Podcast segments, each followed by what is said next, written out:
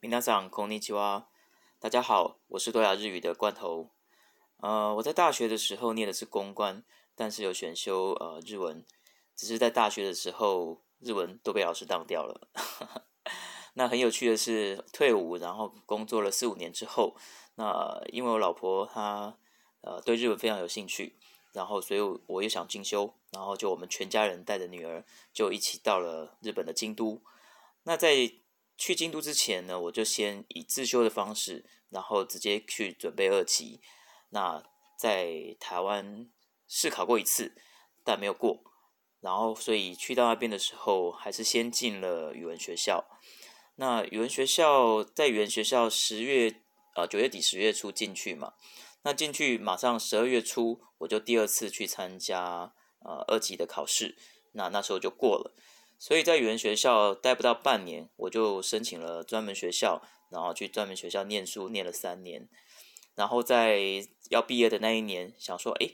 啊，要出来工作了，然后快毕业了，那就又在准备准备，啊，稍微准备了一下，然后去考了一级，那就也呃，就是很顺利的考过了。所以我在京都大概待了四年左右的时间，然后回到台湾，到现在快十年了。那大概是在呃五年前左右，然后我主要是有在从事笔译的工作，好中翻日，日翻中，然后再来家教的工作呢，大概从三年前左右开始。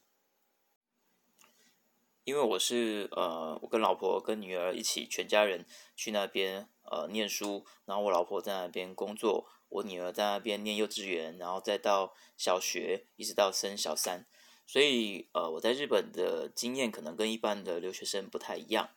那这方面有非常多有，嗯，可能一些经验或有趣的事情，有机会再跟大家分享。那京都真的是真心觉得是一个非常特别、非常好的地方，非常适合养老啊。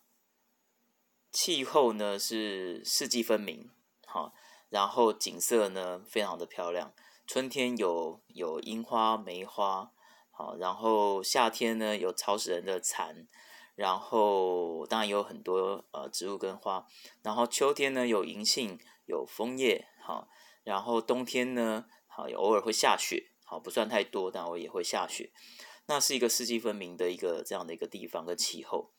那它是日本的古都嘛，它的文化气息啊寺庙非常的多，文化气息非常的浓厚。